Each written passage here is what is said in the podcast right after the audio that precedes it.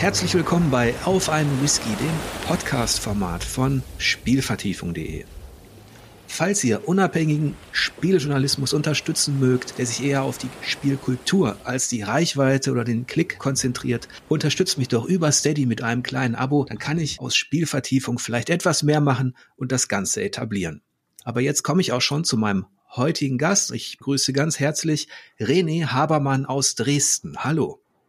Ja, hallo. Äh, vielen Dank für die Einladung. Ja, ich habe deiner Rede gelauscht in Hamburg, als du nämlich als Spielentwickler von Bippin Bits über Domekeeper gesprochen hast. Und der ein oder andere Zuhörer da draußen weiß vielleicht, was das für ein Spiel ist. Es hat ja den deutschen Computerspielpreis für bestes Game Design gewonnen und den Nachwuchspreis für das beste Debüt. Dazu erstmal herzlichen Glückwunsch nachträglich. Ja, vielen Dank. Also beim Debüt waren wir nur nominiert, ne? aber das ist ja auch schon super. Äh, genau, und das Design haben wir dann gewonnen, ähm, was für uns natürlich eine ganz grandiose Sache war, was wir auch jetzt nie so im Vorfeld erwartet hätten. Ne? Ja, wie so oft ist das so, man mhm. startet mit so einem kleinen Projekt, mit so einer Vision, mit ähm, und dann entwickelt sich das Ganze im Idealfall natürlich zu so einer, ja, zu so einer tollen Geschichte wie bei euch. Du entwickelst ja zusammen, wenn ich das äh, recht in Erinnerung habe, mit deiner Frau Anne, nicht wahr? Ja, ganz genau. Das ist ein bisschen, also vielleicht ein ungewöhnliches Setup oder was, was man nicht so oft sieht. Aber es funktioniert für uns ganz, ganz klasse. Und du bist der, ich sag mal, der Lead-Designer, Chefprogrammierer und deine Frau ist Lead-Artist und äh, Pixel-Designerin?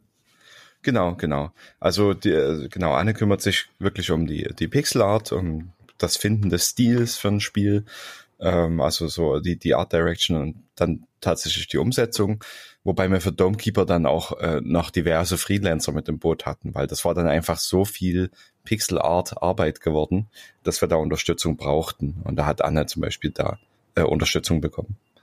Genau wenn ich mich mit jungen Teams, Entwicklern unterhalte, die gerade an ihren Prototypen sitzen und sich überlegen, wie sie das Ganze wuppen können, was sie machen müssen, dann ist da am Anfang, was mich immer richtig freut, so eine große Leidenschaft für das aktuelle Projekt. Also das sind alles mhm. Spieler, die wirklich Bock haben auf, auf, die, auf diese Unterhaltung.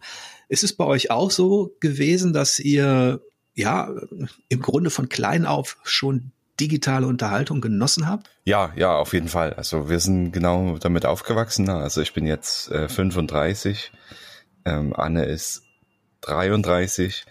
So, also jetzt nicht mehr ganz jung, ne?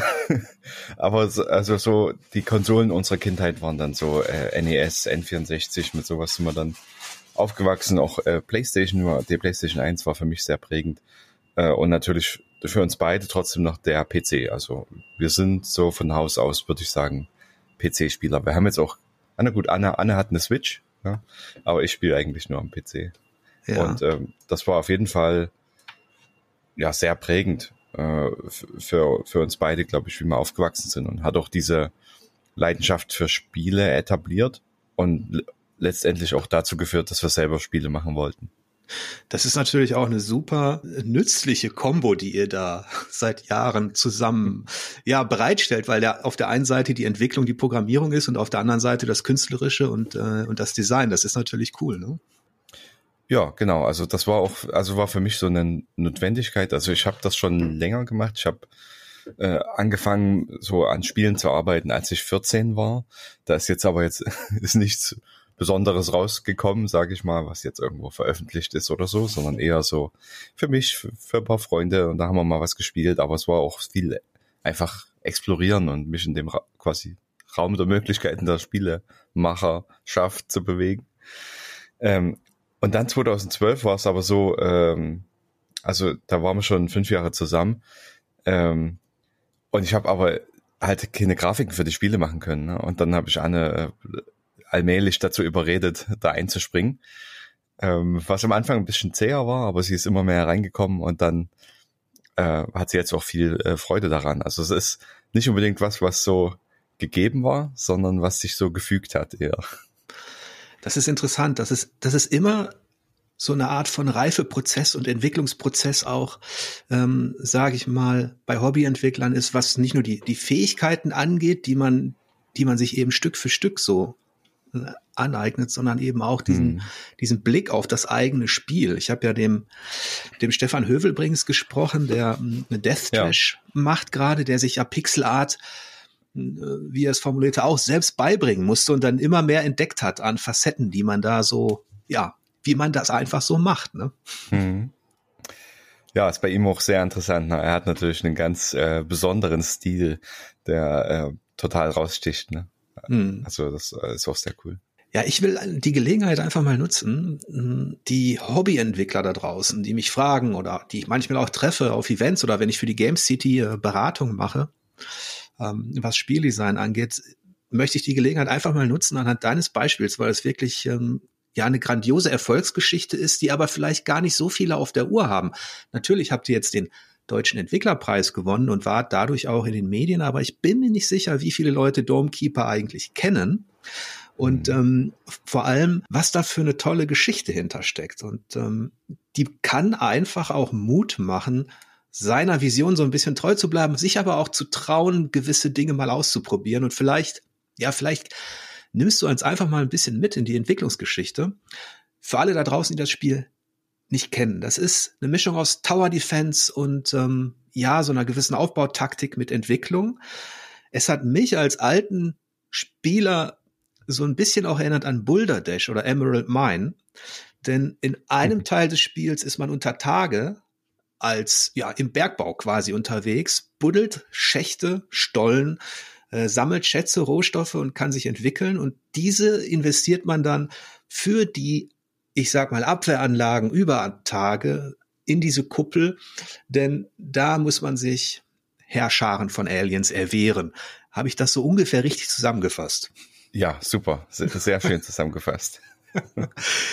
Jetzt ähm, wie kamt ihr auf diese Kombination und waren diese Klassiker tatsächlich auch eine gewisse Inspirationsquelle, also Boulder Dash und Emerald Mine, obwohl die natürlich jetzt nichts mit Tower Defense zu tun haben?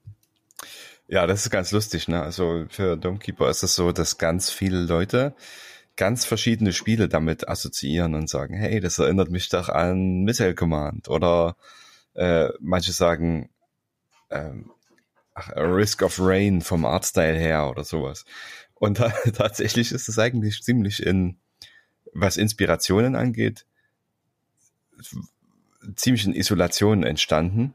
Und die Inspirationen, die es tatsächlich gab, die sind eher so Design-Inspirationen und die sieht eigentlich, also die, die sind nicht so offensichtlich. Ne? Also was für mich so wichtig war, war eigentlich äh, Into the Breach, also eigentlich auch ein sehr aktuelles Spiel und Kingdom.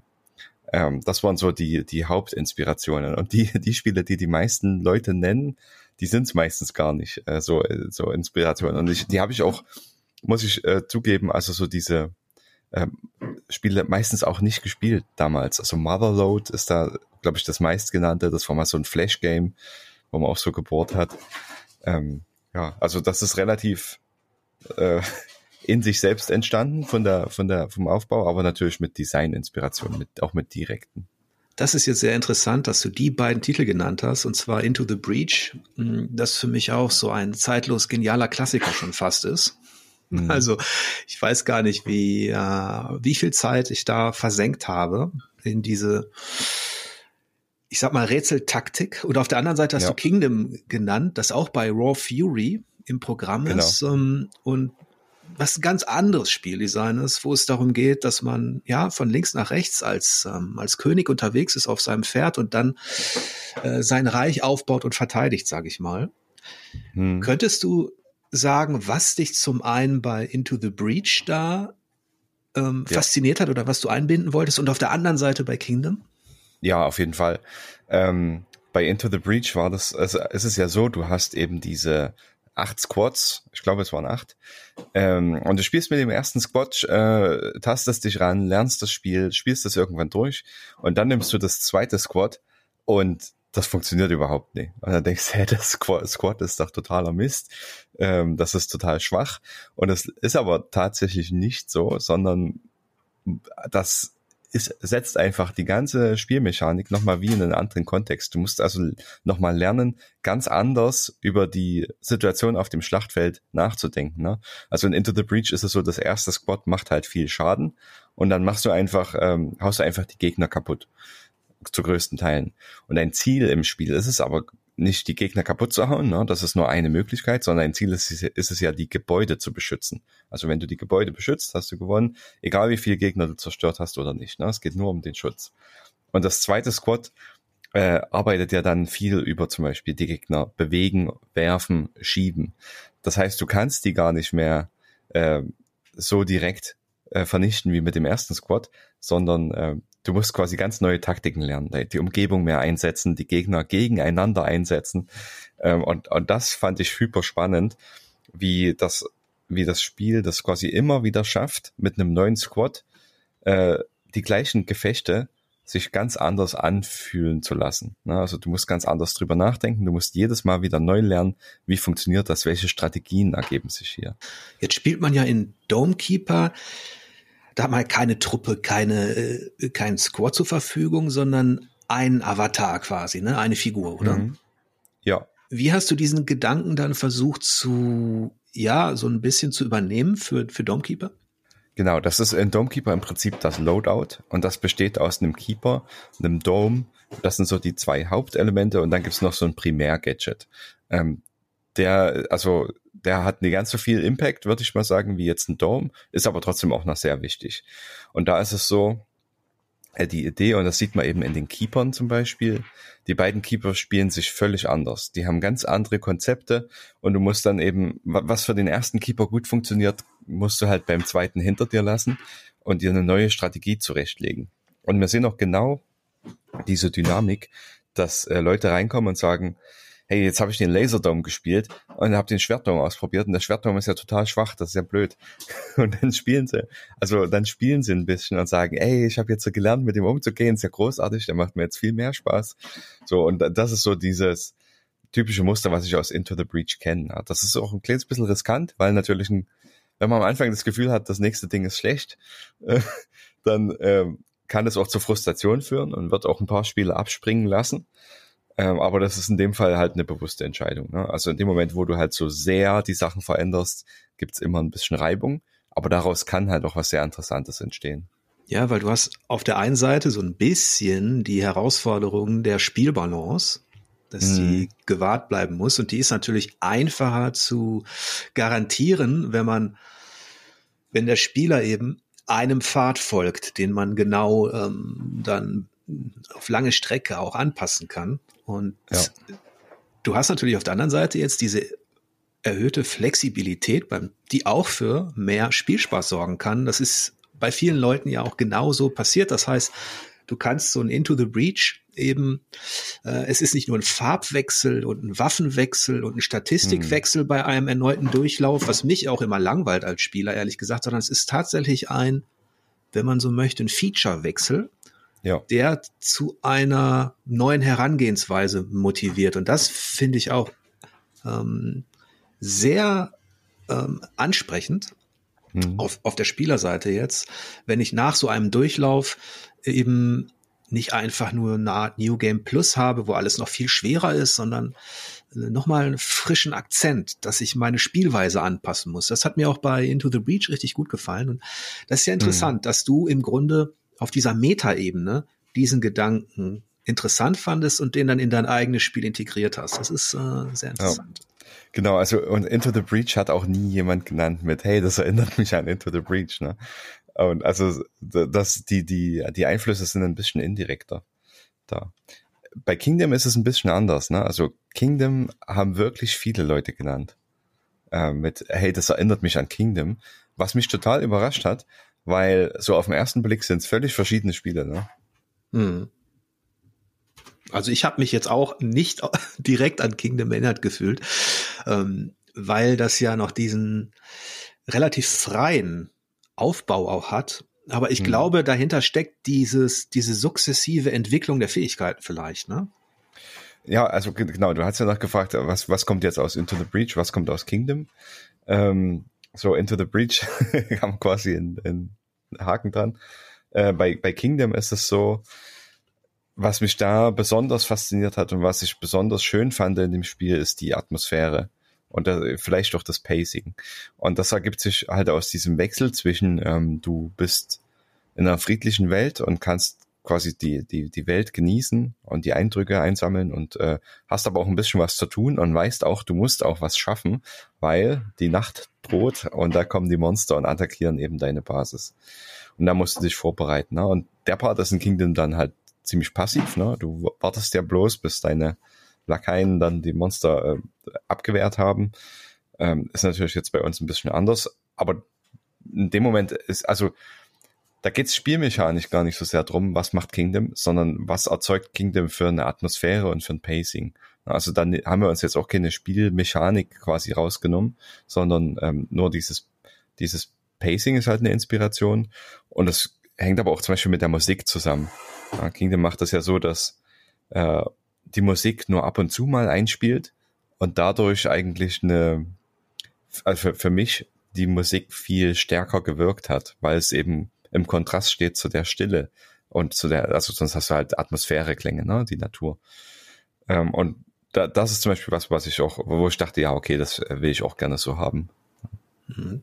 Du hast in Kingdom auf der einen Seite dieses gemütlich idyllische Aufbauen, ähm, das auch für so eine Art Entspannung sorgt und dann wechselt das Ganze in so eine bedrohliche Atmosphäre und dann wieder zurück in das gemütliche Aufbauen. Und das ist ähm, etwas, das beim Spielen auch für so eine gewisse Sogwirkung sorgen kann, die, die gar nichts halt mit der Mechanik zu tun hat, mh, hm, sondern tatsächlich mit dem, mit dem Gefühl, das man in dieser Welt dann halt hat. Ja, das, hm. Und würdest du auch sagen, dass Domekeeper, was den Anspruch angeht oder die Schwierigkeit, ähm, auch eine Art von ja, wie soll ich sagen, gemütliches Knobelspiel ist, gemütliches Taktikabenteuer? Ja, das ist eine sehr, sehr gute Frage. Ne? Also das, das hängt extrem ab davon, wer es spielt. Also wir, wir sehen das in den Steam-Reviews. Ähm, das ist manchmal ganz lustig. Ne? Da, da schreiben die Leute, hey, das ist hier für mich äh, Zen-like und das spiele ich abends zur Entspannung.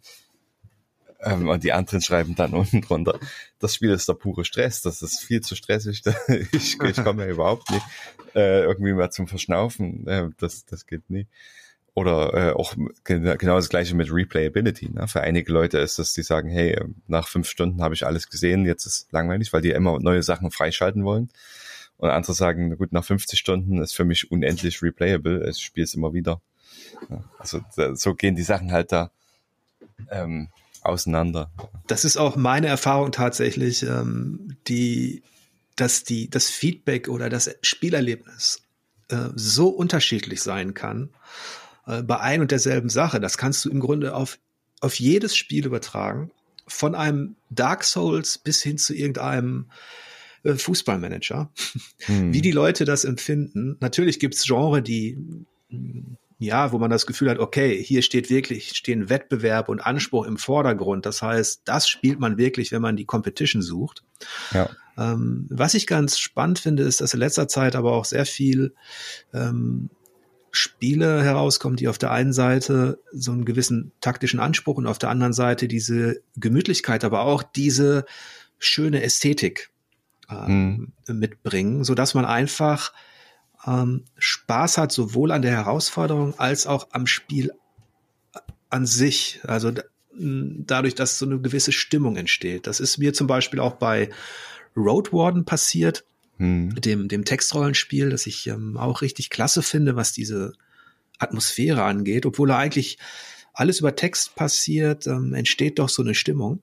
Hm. Und ähm, ich glaube, das ist bei eurem selbst beim Schach, um das mal äh, einzuwerfen. Ich kenne Leute, die sagen, äh, mein Gott, das ist mir zu anstrengend, das ist, das ist ja wie Mathematik, ähm, äh, das ist nicht zum Entspannen. Und bei mir ist es zum Beispiel so, ich kann Schach tatsächlich zum Entspannen spielen hm. und blende dann aber auch diesen diesen Gedanken an den äh, an den Sieg oder das Gewinnen so ein bisschen aus und ähm, habe einfach Spaß an diesen strukturierten Abläufen, die mich ja. irgendwie entspannen. Ich weiß auch nicht warum. Ja, ich, also bei mir, äh, das ist interessant, ne? Also bei mir ist dann so der Gegenpol. Ich bin dann voll auf Competition und versuche dann so gut wie möglich zu spielen und das schlaucht schon dann. Also da ist man dann schon, also ich bin dann so, ich spiele dann eine Runde und dann äh, bin ich erstmal geschafft und habe genug und will äh, am besten nicht nochmal spielen. ja, aber dieser Weg, sag ich mal, vom jetzt war da ein Konzept irgendwann. Vielleicht kannst du noch mal erzählen, hm. wie die Idee zu diesem Domekeeper gereift ist. Genau, also wir haben das in einem Game Jam auch originär gemacht. Äh, das war Ludum Dare 48. Ähm, da hieß das Spiel noch Dormromantik, was wir da gemacht haben, als äh, Wortwitz auf Dorfromantik. Äh, weil man, Ach, das ähm, wusste ich gar nicht. Ja, ja. Äh, wir hatten in der Schnelle äh, des Jams, das geht nur drei Tage, ähm, da ist immer ein bisschen die Schwierigkeit, okay, wie nennt man das Spiel jetzt? Und äh, mir ist nichts eingefallen, was, und ich habe auch keinen Vorschlag gehört, der nicht generisch gewesen wäre oder irgendwie generisch klang. Und dann dachte ich, okay, ja, Wortwitz geht immer und äh, Dome soll es irgendwie im Namen haben. Also da war das dann klar. Ähm, ja, und das Thema in dem Jam war äh, tiefer und tiefer. Also da, was natürlich eine erste Assoziation sein kann, ist ein ist Bergbau. Da gab es auch äh, viele hundert Bergbauspiele in dem in dem Jam. Ähm, und ja, das, das stand, also wir, wir hatten damals schon beschlossen, wir machen jetzt, wir versuchen nicht clever zu sein mit dem Thema, sondern wir machen einfach irgendwas, was ganz straightforward ist und äh, polischen das so gut wie wir können. Äh, weil damit haben wir auch ganz gute Erfahrungen gemacht. Äh, das funktioniert. Ähm, oh, ich muss ja nebenbei immer meine Katze abwehren, die kommt ja ständig. das kenne ich. ich habe ja auch zwei. Ja, ja. Die schlafen gerade, Gott sei Dank. Vielleicht äh, lässt er sich ja irgendwann mal nieder. Ja, und da war das Thema äh, Bergbau. Ähm, und das war für, das war dann direkt äh, gesetzt. Okay, wir machen hier was ganz, äh, was, was ganz straightforward ist. Ähm, und da war, wir machen 2D-Spiele, ne, und da wusste, wusste ich schon, okay, im Design, na gut, das heißt, wir graben uns irgendwie in den Boden. Was einfach zu machen ist, ist sowas teilbasiertes, also was im Scope vom Jam realisierbar ist. Und was mir da ganz wichtig ist, ähm, ist, dass man nicht als Selbstzweck äh, gräbt sondern dass das irgendeinen Sinn hat, irgendeine Motivation, irgendeinen Kontext. Und da war schon klar, okay, ich brauche hier noch irgendwie eine zweite Phase oder eine zweite Sache, in der ich ähm, die Bodenschätze, die du hebst, irgendwie zur Anwendung bringen. Ja, und also nur, nur damit ich dann schneller graben kann, das ist mir zu wenig. Also Highscores oder sowas, das ist auch, finde ich dann meistens ein bisschen einfach. Ne? Also man kann überall einen Highscore ranslappen und dann sagen, okay, das ist jetzt deine Motivation. Äh, haben wir dann später tatsächlich auch in einem anderen Modus. da ist es aber noch ein bisschen anders gelagert, würde ich sagen. Also da kann ich mich rausreden noch.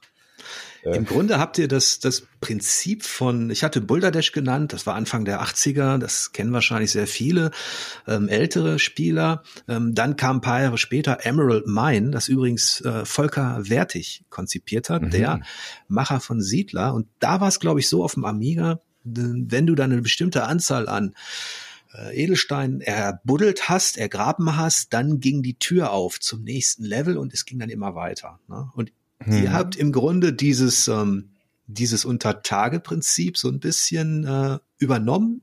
Die Inspiration war im Grunde das Thema des, des Jams äh, und habt dann ja. noch etwas über Tage draufgebaut und zwar dieses, diese Kuppel und die, die feindliche Außenwelt. Genau, genau. Also und dieses Konzept, das stand auch ganz, ganz schnell. Ne? Und ich habe eine Skizze gemacht, dann mache ich immer und äh, mit, mit dem Kugelschreiber ähm, ein paar Minuten in, ins Design hinein. Und diese Skizze spiegelt immer noch ganz gut wieder, wie, was das Spiel heute ist. Ne? Also nach 15 Minuten war eigentlich schon klar ungefähr, was es für ein Spiel wird. Am Anfang dachte ich noch, da kommen Meteoriten, die du abschießen musst. Äh, und später, also Anne hat dann angefangen zu pixeln, mal ein Monster dazu gemalt, weil sie das Gefühl hatte, das passt gut in die Welt. Und da war auch sofort klar, ja, das ist viel cooler mit Monstern als mit Asteroiden. Ähm, dann muss man natürlich noch einen Stil finden. Das war auch noch ein bisschen eine Challenge, weil wir jetzt bis dahin auch da noch nicht so erfahren waren. Und wir haben das erste Mal ähm, eine Palette genommen, die jemand anders gemacht hat. Sonst hat Anne immer die Farben selber quasi gewählt. Und hier haben wir uns mal umgeguckt und haben gesagt, hey, ja, unsere Spiele sehen nie so richtig toll aus. Vielleicht ist es cool, wenn wir uns mal eine Palette nehmen, die schon stimmig ist und beschränken uns dann darauf. Ne?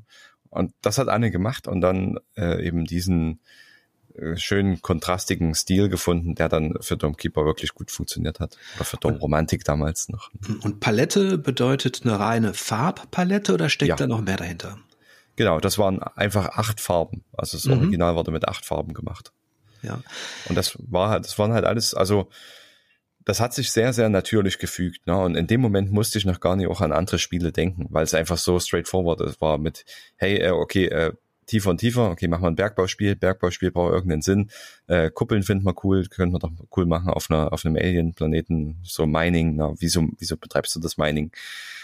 Ähm, und so diese Design-Inspiration, die kam eigentlich erst ein bisschen später. Ne? Also beim Konzept fürs Spiel, da war noch gar kein anderes Spiel im Sinn, sondern da war eigentlich bloß äh, das Thema vom Jam so da, da der erste Funken. Ne? Und dann das hat heißt, sich ganz gefügt so eine Atmosphäre, sage ich mal, die, die dafür sorgt, dass man jetzt mal relativ kurzfristig äh, zu einem bestimmten Thema etwas erschaffen muss oder soll, die ist, das weiß ich ja auch von anderen äh, Studios, Entwicklern, die kann ganz schön hilfreich sein, ne? dass man plötzlich oder dass man so ein bisschen aus dem Impuls heraus, wenn man so möchte, mh, jetzt dazu gebracht wird, etwas zu äh, designen. Ja, auf jeden Fall. Also die Constraints, die helfen total, irgendwie eine Sache schnell in eine Bahn zu lenken. Und ich merke das, also ich kann, kann mir zu jedem Thema, da denke ich mir ein paar Spiele aus. Ne? Wir, wir, haben, wir haben schon viele Game Jams gemacht. Wir haben jetzt den 15. Ludum Dare gemacht. Äh, also unseren 15. Ähm, und die Themen sind weit genug, dass ich mir da ein paar völlig verschiedene Spiele überlegen kann. Ähm, und je spezifischer das Thema ist, desto schneller bin ich quasi bei einer, bei einer Idee. Ich habe das jetzt mal gemerkt in einem, in einem Workshop, ne? da hat man eine hyperspezifische, ein hyperspezifisches Thema und da waren wir eigentlich innerhalb von 30 Minuten hatten wir eine äh, Idee, die irgendwie ganz, ganz rund war. Ähm, ist auf jeden Fall so. Und also was auch ganz wichtig ist, sind die drei Tage. Ne? Also wenn du weißt, okay, du hast nur drei Tage, dann muss das fertig sein. Und das, was du nach drei Tagen hast, geht so raus dann triffst du viele schlaue Entscheidungen, die, die, also weil man einfach nicht die Zeit hat, da äh, sonst was zu machen. Ne? Und kann man sich das dann so vorstellen, dass ihr beide, sobald das Thema raus ist, die die Köpfe zusammensteckt und anfangt zu, ja, das Konzept im Gespräch zu entwickeln oder zeichnet ihr dann schon direkt? Ähm, ist es einfach so ein dynamischer Austausch dann? Ja, ich, also ähm, ich muss dazu sagen, wir arbeiten auch regelmäßig mit äh, anderen Leuten da zusammen. Also äh, wir haben angefangen zu zweit, haben dann immer mal noch andere Leute mit dazu gehabt, wechselnde Teams. Wir haben auch mal wieder nur ein Jam zu zweit gemacht. Aber ja, und jetzt, äh, dadurch, dass Stormkeeper populär genug war, äh, können wir quasi auch mal ein paar, also äh, fragen auch ein paar Leute an, ne, die, die richtig was drauf haben, ob wir mal zusammen ein Jam machen äh, wollen. Und mein lieber, liebster Modus, wie wir das angehen, ist, ähm, dass wir das Thema lesen und jeder für sich erstmal eine halbe Stunde oder so ein Brainstorming macht und überlegt, äh, was da, was man für ein Spiel dazu machen kann oder einfach nur eine Assoziation. Ähm, und dann teilen wir das und dann finden wir manchmal schon eine Richtung, die wir interessant finden und dann ist es eher bei mir einzuschätzen, okay, also Anne kann zum Beispiel auch äh, viele Ideen generieren und viele Settings und äh, sowas, aber sie würde jetzt nicht sagen, okay, die Spielmechanik hier sieht genau so aus. Ne? Und ich muss mir dann überlegen, okay, wie könnte hier eine Spielmechanik aussehen? Äh, und ganz besonders wichtig, passt das in die drei Tage, ne? weil die allermeisten Ideen, die man gerade zu Anfang hat, also wenn man das noch nicht so oft gemacht hat, äh, sind Ideen, die nicht in drei Tagen machbar sind. Auf jeden Fall sollten alle Hobbyentwickler da draußen vielleicht ihr ihren Prototypen, ihr Spielprojekt mit Romantik benennen. Cyberromantik, ähm, keine Ahnung Romantik, denn das scheint ja, weil Dorfromantik war ja auch sehr erfolgreich. Ähm, da ist jetzt ein Brettspiel konzipiert worden. Jetzt habt ihr euer ja. Dome-Romantik gemacht und äh, in Anlehnung, im Grunde auch aus dem Impuls heraus. Ähm, und jetzt wurde das auch sehr erfolgreich. Und ich glaube, das ist jetzt noch der interessante Weg dahin, weil jetzt habt ihr den Jam gemacht. Ihr habt ähm, Dome Romantik ähm, dort konzipiert und ein bisschen weitergebaut. Wann habt ihr denn gemerkt, ähm, oder welches Feedback gab es denn, das euch überzeugt hat, aus diesem Dome Romantik jetzt ein richtiges Spiel zu machen? Hm. Also genau, wir, zu der Zeit waren wir nur so Hobby-Entwickler. Ne? Also ich habe Vollzeit gearbeitet und wir haben dann so nebenbei ähm, die, die Spiele gemacht. Anne war gerade nach einer Elternzeit. Das haben, die haben wir auch ein bisschen verlängert, damit Anne ein bisschen mehr Zeit hat zum Pixeln, weil das natürlich auch ein Zeitfresser ist. Ähm, so, und wa was wir jetzt bei Dom Romantik gemerkt haben, ähm, erstmal das Feedback war irgendwie eine andere Liga, als wir es sonst kannten. Also es war extrem positiv. Das ist immer positiv in Jams, aber hier war es auf jeden Fall nochmal anders. Das haben wir schon gespürt. Und die Leute sind halt irgendwie wahnsinnig drauf hängen geblieben. Das war, also Dom Romantik war unser zehnter Game Jam. Ähm, und da hatten wir halt schon ein bisschen Kontext für so Feedback, ne, dass wir das einordnen konnten. Und wir haben gemerkt, okay, die Leute sind heiß drauf. Ähm, und die, die spielen das so viel und das vermarktet sich fast auch von selber. Ne? Beim Jam selbst hatten wir, glaube 270 Ratings oder so, ohne dass wir selber sehr aktiv waren zu der Zeit. Normalerweise muss man da so ein bisschen drum ringen, äh, genug Ratings zu bekommen, um überhaupt quasi am Ende in die Wertung mit einzugehen. Also man muss dann andere Spiele spielen. Also gehört einfach dazu. Ne? Also es klingt jetzt so, als wäre das eine lästige Pflicht. Ist es gar nicht. Das ist ja cool, die anderen Spiele zu spielen. Ist meistens nur für uns jetzt mittlerweile eine Zeitfrage. Ähm, man spielt die anderen Spiele, bewertet die und dann spielen auch andere Leute dein eigenes Spiel. Ja. Und dort trug sich das plötzlich von selber in, in einer, also hier zehnmal so populär wie die, die Spiele, die wir sonst gemacht haben. Und da haben wir schon gemerkt, okay, ja, äh, hier steckt was Gutes drin. Der Loop, der ist richtig knackig. Äh, dann war die Idee, dass wir den einfach nehmen, also das Spiel nehmen, versuchen zu erweitern ohne das jetzt kaputt zu machen, was schon so funktioniert. Mhm. Und damit die Leute, die diese Game Jams vielleicht nicht so äh, gut kennen, so ein Bild davon bekommen, über wie viele Projekte oder Entwicklungsprototypen reden wir da auf so einem Jam? Also beim Ludum Dare, ähm, da geben, also gehen dann am Ende hier, ich würde sagen, so zwei bis 3.000 Spiele ins Rating ein. Wahnsinn, ja. Ja. Und da ist natürlich dann schon so eine, so ein Feedback von mehreren hundert Leuten ist schon eine gute Ansage, ne? Genau, und dann kommt es halt auch drauf, dann am Ende sieht man natürlich auch, was für Ratings man so bekommen hat. Ne? Also man sieht dann, man ist hier extra Platz und in dem Jam mit Dom Romantik waren wir äh, neunter Platz insgesamt, also von 2.000, 3.000. Das hat dann zumindest nochmal numerisch bestätigt, dass wir äh, also das, Feedback, was wir eh schon so rausgelesen hatten, ne? dass die Leute das klasse finden. Jetzt würde mich mal ganz kurz interessieren, du sagtest, ihr wart auf dem neunten Platz, was ja angesichts der Menge an Spielen schon unfassbar weit oben ist. Ähm, weißt du oder hat, interessiert dich dann auch, was aus den anderen Spielen geworden ist, die vielleicht erster, zweiter, dritter wurden? Ähm, ja, bedingt. Also ich, ich gucke gerne, also ich kenne da, dadurch, dass man schon 14, 15 Mal gemacht haben, kenne ich dann schon ein paar Leute und gucke dann, hey, wie ist denn das äh, Spiel vom, von meinen Bekannten da, von meinen Freunden, wie hat das, wie ist das abgeschnitten?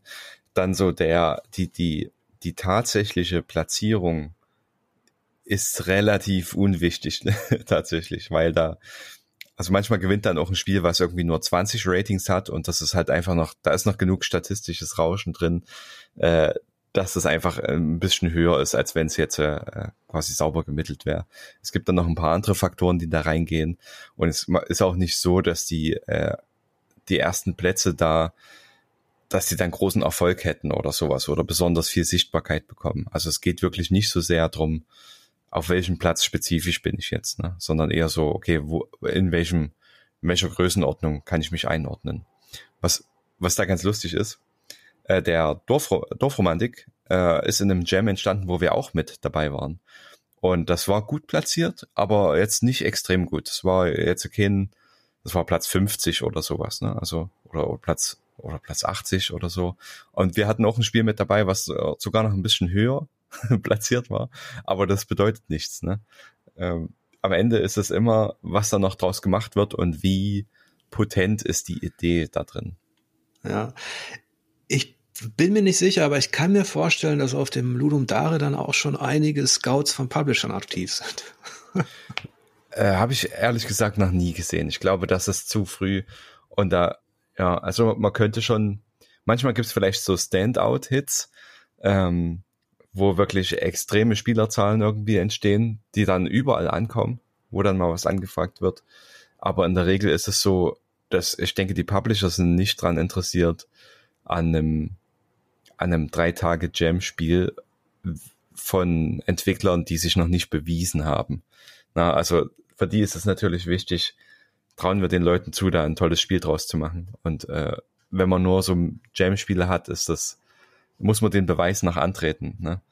Deshalb, die, die erwarten dann noch ein bisschen mehr. Und so haben wir es ja auch gemacht. Ne? Also wir haben dann dran weiterentwickelt an Domromantik, ein halbes Jahr und dann war es, also nicht ganz ein halbes Jahr, äh, in unserer Freizeit. Und dann ähm, war es gut genug, dass wir auf eine Demo für Steam Next Fest zugearbeitet haben.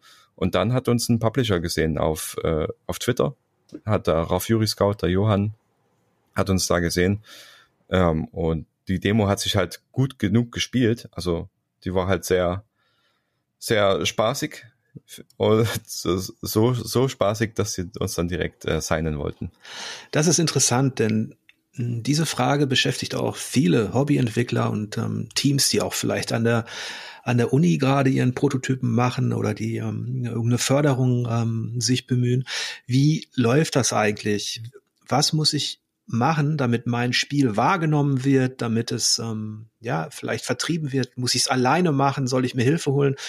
Interessant ist, dass ihr aufgrund des Feedbacks der Spieler vor Ort wenn ich das richtig verstanden habe, so ein bisschen das Vertrauen und auch die Gewissheit gewonnen habt, okay, hier ist uns vielleicht etwas gelungen, das in den Jahren zuvor, was in den Jahren zuvor nicht so der Fall war. Aber wir, wir haben hier etwas, das sich lohnt, weiterzuentwickeln.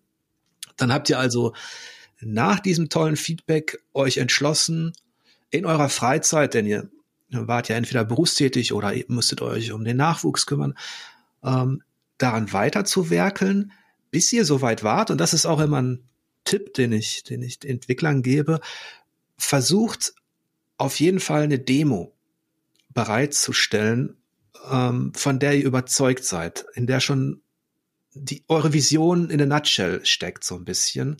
Ähm, denn das ist der einfachste Weg, um sowohl Spieler da draußen über, über Steam natürlich oder, oder GOG oder irgendwas ähm, dazu zu bewegen, mal reinzuzocken und natürlich, äh, auf der anderen Seite kann sich so auch ein Publisher ein Bild machen. Und ähm, das war also euer Weg. Ihr habt eine Demo konzipiert, die habt ihr auf Steam äh, veröffentlicht und daraufhin gab es dann auch Feedback von einem Publisher. War das schon Raw Fury?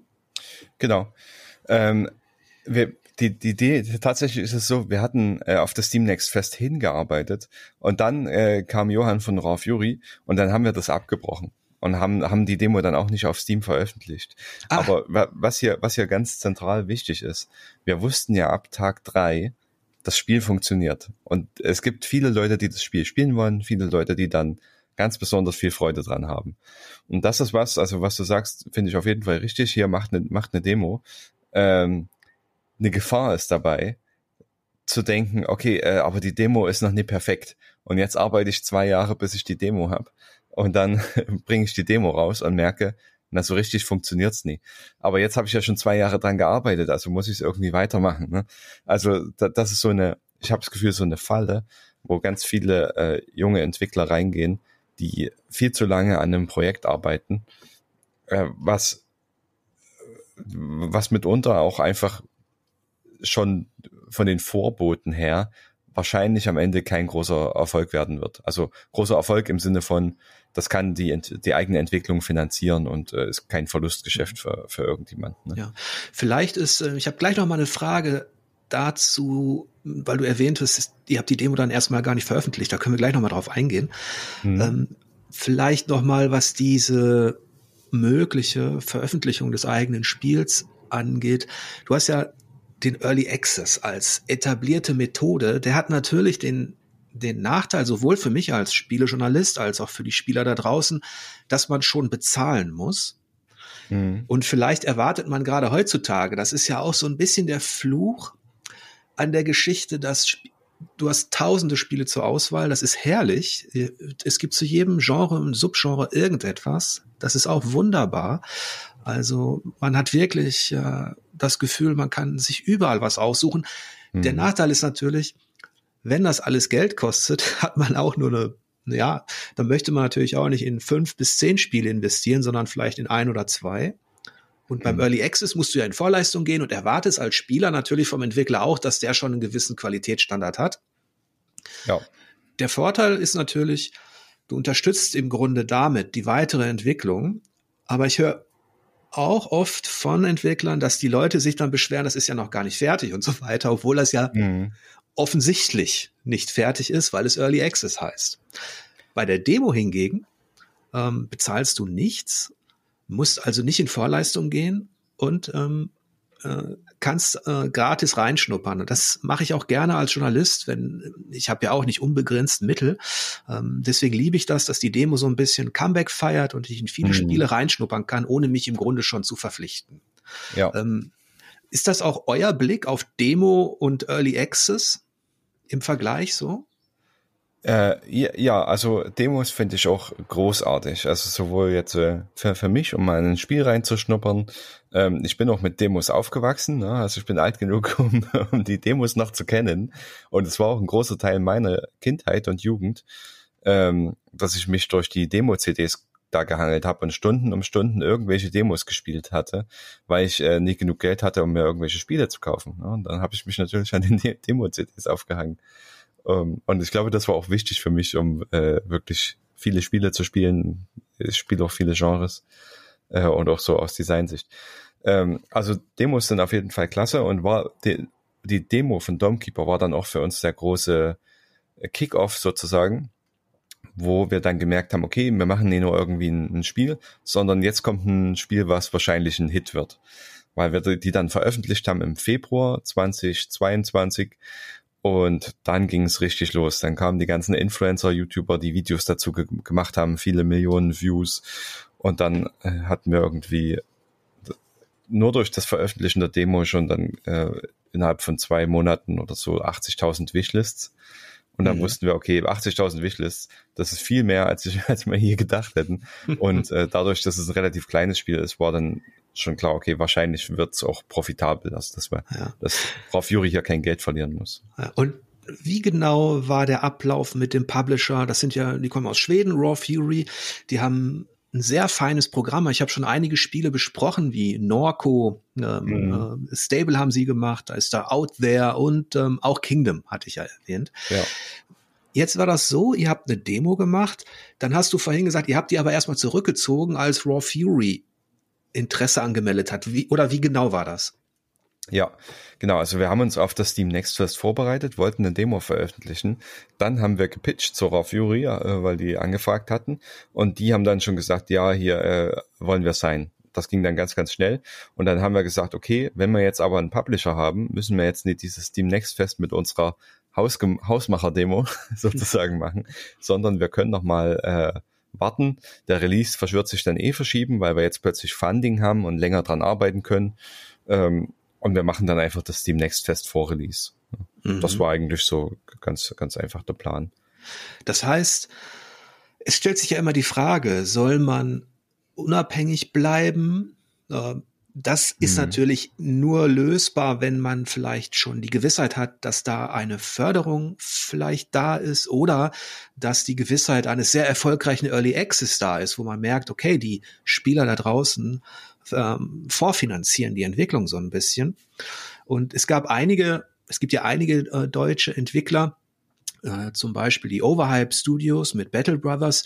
Äh, ja die diesen Weg gegangen sind und die gemerkt haben, okay, Early Access, das läuft und wir wollen auch unabhängig bleiben und aus verschiedenen Gründen hm, keinen Publisher ins Boot holen. Hm. Und ähm, bei euch war es so, ihr habt wahrscheinlich aufgrund des guten Angebots von Raw Fury, zum einen, weil ihr wahrscheinlich wusstet, okay, wir haben hier was Cooles ähm, in der Entwicklung, das Feedback stimmt schon und Raw Fury hat das dann auch erkannt und euch einfach ein, ein gutes Angebot gemacht. Äh, ja, ja, genau. Also ein, eine Sache noch mit Early Access ähm, bin ich relativ vorsichtig. Äh, Raw Fury ist da extrem vorsichtig. Ähm, und ich sehe auch sehr, sehr viele Spiele im Early Access, die äh, nicht gut laufen. Ne? Und das ist wichtig, da nicht, nicht nur auf die Hits zu gucken und auch ähm, nicht auf die Spiele vielleicht, die vor fünf Jahren in den Early Access gegangen sind. Weil das, das äh, die, die Landschaft verändert sich immer wieder, ne? Und wie du mhm. vorhin schon gesagt hast, die Spiele, die jetzt in den Early Access gehen und gut, also die, die, die Spieler erwarten, dass das Spiel eigentlich schon fertig ist. Ne? Und mhm. das sehe ich auch bei denen, die jetzt gut funktioniert haben. Ähm, das sind alles Spiele, die eigentlich schon fertig waren und nur noch Content gekriegt haben. Ja, und das ist ein, das ist eine Sache, die funktionieren kann vielleicht. Hm. Ähm, so, und äh, zu Raw Fury und Publishern allgemein, ja, also für uns war das natürlich ein, ein dickes Ding. Ne? Wir haben das ja als Hobby gemacht äh, und so nebenbei uns das quasi aus der Freizeit und aus der Work-Life-Balance rausgeschnitten, so dass es nur noch äh, Work war eigentlich. Ne? Ähm, und dann zu sagen, okay, wir können jetzt hier mit äh, Geld verdienen, weil Raw Fury finanziert das, wir können uns ein Gehalt zahlen und die sind da auch, die knausern da nicht, die, die sagen, äh, hier, was braucht ihr denn, um bequem leben zu können? Ähm, weil die wollen so viel zahlen, dass die, dass die Entwickler sich ähm, darauf relativ sorgenfrei konzentrieren können, das Spiel zu machen. Ja. Das ist natürlich ideal.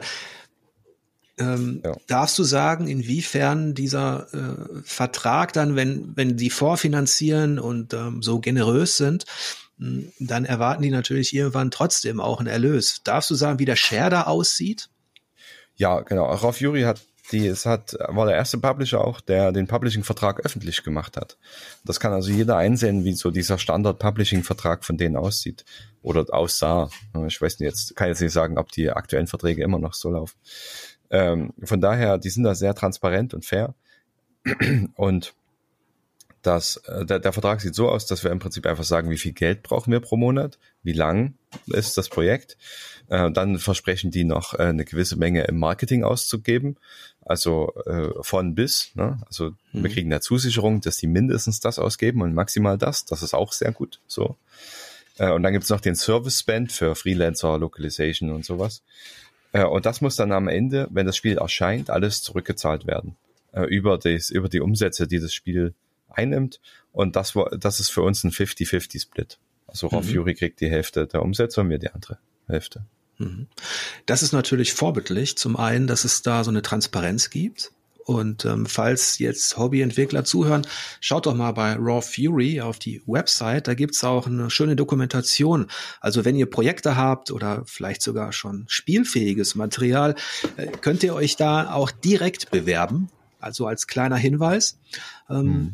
Jetzt gibt's natürlich in der Kooperation mit Publishern noch so einen anderen Aspekt, von dem ich weiß, dass er zumindest in der Vergangenheit oft auch zu Konflikten und Irritationen führen konnte. Und zwar, wenn der Publisher interessiert ist an einem Projekt und ähm, kooperiert und einen Vertrag aufsetzt, möchte er oder mochte, hat er in der Vergangenheit auch oft Einfluss ausüben wollen, zum Beispiel in Form eines Producers, der sich dann mit den Entwicklern zusammensetzt und plötzlich wird aus der eigenen Vision so ein bisschen was gelenktes anderes. Wie sieht das auf dieser inhaltlichen Ebene aus mit Raw Fury? Ja, ähm, ist ein guter Punkt. Ähm, das, das ist halt so, es gibt einige Publisher, die sind Indie-Publisher. Und da fragen die Leute natürlich auch manchmal, hey, wie kann das sein? Ihr seid doch nicht independent, wenn ihr hier einen Publisher habt. Ähm, ihr seid doch kein Indie-Studio. Aber das sind halt dann die Indie-Publisher. Und was die auszeichnet aus meiner Sicht, ähm, ist, dass sie ein paar Sachen im Vertrag haben. Nämlich, wo bin ich noch da? Ist mein Browser plötzlich zugegangen? Ja, ich bin noch da. okay. Äh, nämlich, äh, dass der Entwickler die IP behält. Das ist eine Sache. Ne? Also es bleibt unser geistiges Eigentum, unsere IP. Ähm, zweiter ganz wichtiger Punkt, äh, der bei Raw Fury dann auch so ist, die haben keine Möglichkeiten dort äh, kreativ, also für, die, für den kreativen Teil, irgendwelche Vorgaben zu machen. Also die können nicht sagen, hier, also dieser Content gefällt uns, nee, baut den mal anders. Dafür mhm. gibt es keine vertragliche Grundlage. Also wir können als Entwickler im Grunde machen, was wir wollen. Und das, und damit sind wir im Agieren dann wirklich independent. Ne? Also wir, wir entwickeln das Spiel, was wir wollen. Mhm. Es ist trotzdem so, dass wir auf Publisher-Seite ähm, was haben, also jemanden haben, der sich dann Publisher-Producer nennt. Der ist jetzt aber auch nicht so äh, im Team, dass er jetzt äh, den Content für uns koordiniert oder so, sondern der ist im Prinzip unser Champion Richtung Raw Fury, der sich um alles kümmern muss, mhm. was so äh, in der Produktion Richtung Publisher und vom Publisher ansteht. Also die, die haben halt ein Auge drauf, schaffen wir hier das nächste Update, was wir geplant haben, in Abstimmung mit uns oder müssen wir hier schieben und im Grunde eher eine Themen. kommunikative und strategische Schnittstelle, damit der Kontakt da ist, aber keine nicht jemand, der wie so ein klassischer Producer jetzt auch äh, quasi co-entwickelt. Ja, ja, nee, auf jeden Fall. Also die, die Producer-Rolle für Dom, die habe ich auch inne. Ne? Also ich plane, welchen Content wir wann machen und äh, zu welchen Deadlines wir uns verpflichten können, sowas. Und das ist natürlich für ähm, junge Teams, für Hobbyentwickler auch eine, eine Sache, wo sich die Branche äh, angepasst hat an die Bedürfnisse der, der Teams da draußen und wo man vielleicht auch so ein Learning hinter sich hat, dass man sich sagt, okay, wir wollen, wir wollen einfach unterstützen. Wir wollen natürlich am Ende des Tages auch irgendwann äh, Geld verdienen mit den Spielen, aber wir halten uns komplett raus aus dem Design- und Kreativprozess. Und hm. als ähm, Spielekritiker weiß ich, dass es zwar nicht immer schlecht sein muss, wenn sich jemand mit Erfahrung als Producer äh, beteiligt äh, an einer Entwicklung, das kann auch positive Auswirkungen haben. Ähm, andererseits kann das eben auch negativ wirken, vor allem wenn letztlich das Team, das die Grundidee hatte, am Ende des Entwicklungsprozesses das Gefühl hat, okay, wir hatten mal eine Vision auf dem Game Jam und das, was jetzt im Laden steht, hat damit eigentlich nichts mehr zu tun. Hm. Ja, das, also da muss man, da muss man irgendwie ein, gutes Gefühl dafür haben. Ne? Es ist wichtig, äh, Ratschläge anzunehmen und zu verstehen, aber man muss auch gleichzeitig, egal, tatsächlich egal, wie viele Leute was anderes sagen und wie kompetent die äh, erscheinen mögen, trotzdem überlegen, ist das, sehe ich das auch so und ist das das Richtige für, fürs Spiel? Aber ich hatte es, also ich bin da relativ hart so, wenn ich dann eine andere Einschätzung habe, dann rücke ich da auch ganz, ganz schwer nur davon ab. Ähm, und das hat sich auch also ja, manchmal gezeigt, dass meine Einschätzung am Ende die richtige war, obwohl ich damit alleine dastand. Ne? Und äh, das muss man halt auch aushalten können in so einer Beziehung, wenn, äh, also äh, in so einer Partnerschaft. Ne? Mhm. Ähm, ich bin ja, der, Ende, ja. Also ich bin ja der, ohnehin der Überzeugung, dass Kreativköpfe im Idealfall auch Tyrannen sein müssen. Und ich meine das jetzt nicht bezogen auf das eigene Team oder die Kommunikation, sondern auf, auf das Künstlerische. Ja. Dass man, wenn man einmal eine Vision hat, dann, dann sollte man der folgen. Es gibt immer äh, gute Ratschläge links oder rechts, aber wenn man das Gefühl hat, okay, ich wollte genau das, dieses und jenes machen, hm, dann sollte man am Ball bleiben. Und ich finde auch gut, dass du da, ja, wie soll man sagen, es ist ja kein Trotz, sondern es ist ja eine Art von Konsequenz. Äh, ja. Äh, dass ja. man ein Ziel vor Augen hat, ne? Ja, das ist auf jeden Fall wichtig, dass also eine Spieleentwicklung sollte äh, niemals demokratisch gemacht werden. Und nur weil viele Leute das sagen, heißt das nicht, dass das der richtige Weg ist. Ne?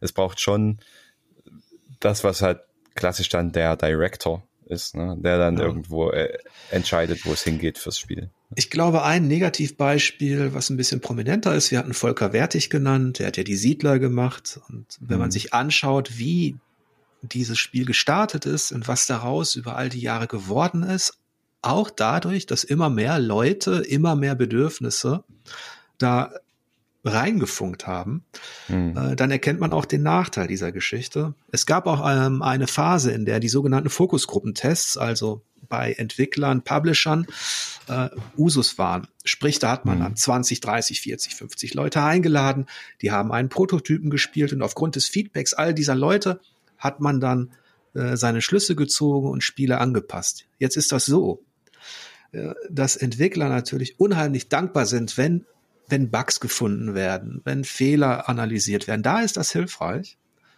Aber wenn wir auf der Ebene sind, die du schon angesprochen hattest, dieses ja, Domekeeper war mir einfach viel zu stressig hm. äh, als Feedback. Und jetzt stelle man sich vor, das sagen 30, 35 Leute von 50 ja. und man bekommt dann die Vorgabe, Leute, macht das mal ein bisschen mehr wie ein Zen-Game. Ja. Nimmt man die Schwierigkeit raus und diese ganze Entwicklung. Und ja, das mit Into the Breach, das verstehen wir ja, dass dich das äh, so ein bisschen fasziniert hat, aber das ist nicht ganz der Weg, den die Leute wollen. Ja, genau. Also das ist schon, ist schon eine Kunst. Also da gleichzeitig, sage ich mal, ähm, die positiven Einflüsse mitzunehmen, aber auch die, die, die Richtung vom Spiel, wenn man sich da sehr sicher ist, äh, verteidigen zu können, ohne dass sie kaputt geht, aber auch eine irgendeine Idee zu verteidigen, die zum Scheitern verdammt ist. Ne? Und das auf der gleichen Ebene mit äh, Kommunikation mit Spielern. Ne? Wir haben das ja auch, wir haben viel Playtest gemacht und dann kriegt man jede Menge Feedback. Und das Feedback richtig zu lesen und die richtigen Schlüsse draus zu ziehen, ist auch eine Kunst. Ne? Also die Spieler sind in der Regel gut drin zu sagen, was die mögen oder nicht mögen und schlecht darin abzuleiten, was geändert werden soll. In dem Beispiel, was du genannt hast, zum Beispiel, äh, hier die Leute, die finden das als zu stressig, könnte man natürlich sagen, okay, wir, wir müssen das irgendwie entstressen. Aber der andere Weg ist, hey, wir müssen irgendwie klarer machen, was das für ein Spiel ist. Leute, die hier Entspannung suchen oder die nicht mit so einem Druck umgehen können, äh, die sollten das Spiel am besten gar nicht erst kaufen.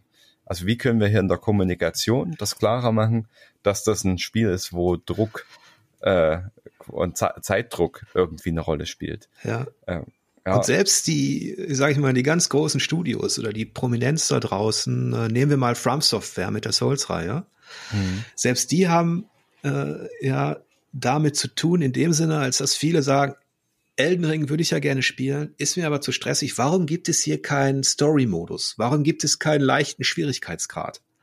Ja. Ähm, das ist doch, das ist doch ähm, das ist doch nicht nur Trotz, das ist Ignoranz gegenüber den Bedürfnissen da draußen. Es gibt ja diese Stimmen.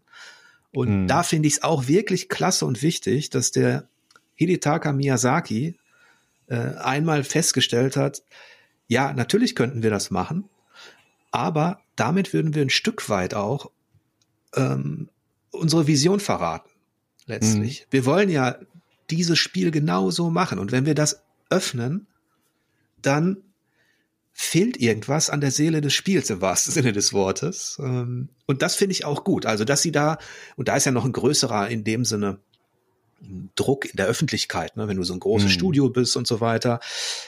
Da finde ich auch sehr schön, dass man da konsequent und standhaft bleibt und sich eben nicht den Bedürfnissen beugt, nur weil die jetzt gerade auf Social Media oder in Foren oder irgendwo geäußert werden.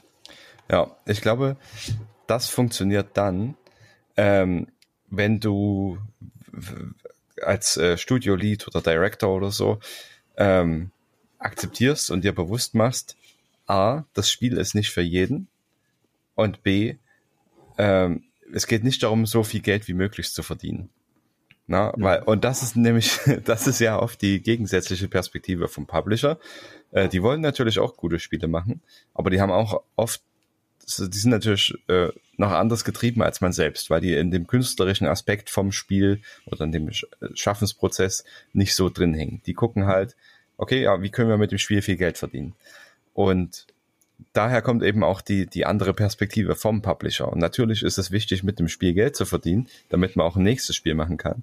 Ja, aber man muss auch ein Stück weit dann sagen, na gut, äh, vielleicht lassen wir das raus, weil das eben die oder das Spiel als Spiel schwächen würde, auch wenn wir damit irgendwie 20 Prozent mehr Umsatz machen. Ähm, wir, wir lassen das, ne? Und dafür ja, denn, muss man halt einstehen können. Denn dieser finanzielle Aspekt, der kann auch zum Totschlagargument werden, wenn ja. immer gesagt wird, ja, aber ihr wollt doch auch, dass es sich verkauft. Und die, oder noch das andere ist dann, aber die Spieler da draußen wollten das so. Ich habe das auf den Games Conventions und Gamescoms in Gesprächen mit Entwicklern und Producern ab und zu dann auch ehrlicherweise gehört, äh, als ich dann mal direkt fragte, Leute, warum sind diese Dungeons so langweilig? Zum Beispiel jetzt in so einem Rissen oder so. Ich, ich komme aus ja. den 80er, 90ern. Die Dungeon, Dungeons waren kreativ komplex. Das waren auch bizarre, interessante Welten für sich, in denen man sich verirren konnte mit Fallen mhm. und ähm, die man nicht sofort durchschaut hat. Und jetzt habe ich hier im Grunde elendlange Gänge, in denen nichts passiert und dann gibt's Kämpfe und dann gibt's wieder eine Abzweigung. Aber warum orientiert ihr euch nicht an Klassikern?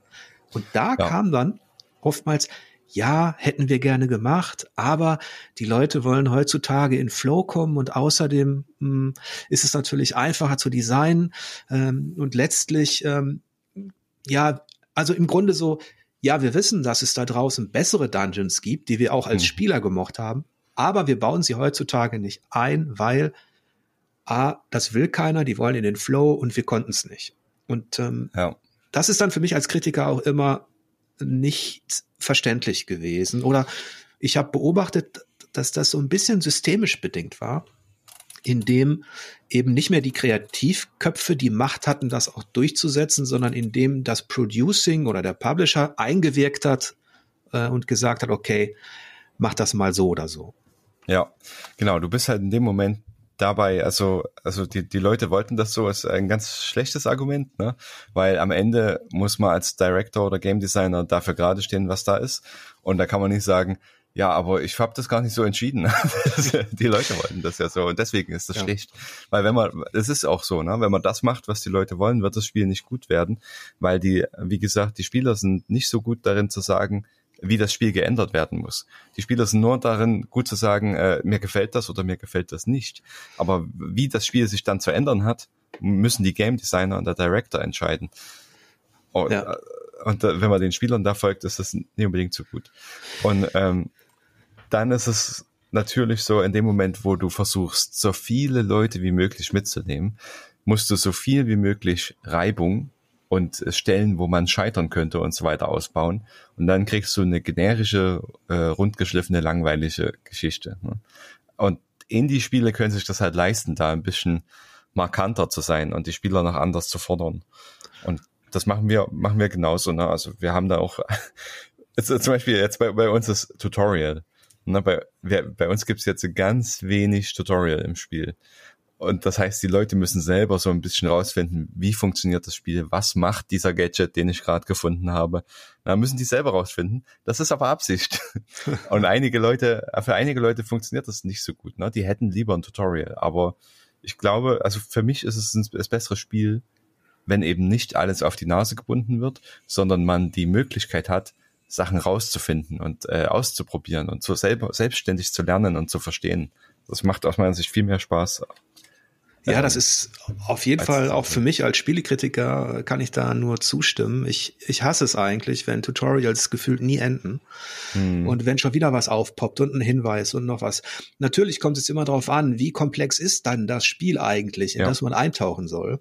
Und manchmal kommt man nicht darum herum, bestimmte Dinge zu erklären. Aber es gibt eben sehr subtile Möglichkeiten und äh, das anzubieten. Und letztlich gibt euch ja auch der Erfolg äh, in gewisser Weise recht. Und auch Raw Fury hat euch ja recht gegeben. Und deswegen an alle Hobbyentwickler da draußen vielleicht nochmal, dass, ähm, dass es eben auch Mittel und Wege gibt, seiner eigenen Vision zu folgen und trotzdem mit einem Publisher zusammenzuarbeiten, der einem eben die, sage ich mal, künstlerische Freiheit lässt komplett. Ähm, das heißt, du würdest in Zukunft, also bei weiteren Projekten, auch wieder mit Raw Fury zusammenarbeiten. Genau, also für mich war es so, dass die entscheidende Überlegung, äh, bevor ich unterzeichnet habe, wird am Ende mit Raw Fury ein besseres Spiel draus oder nicht. Ne? Und da war ich mir sicher, okay, wenn die, wenn wir die mit reinholen, äh, machen wir hier ein besseres Spiel.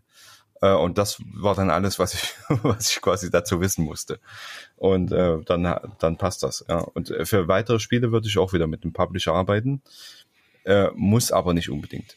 Ähm, wenn ich das nicht machen würde, müsste ich aber viele von den Themen, die ein Publisher übernimmt, äh, anderweitig outsourcen. Also da würde ich auf jeden Fall zum Beispiel mit einer Marketingagentur zusammenarbeiten wollen.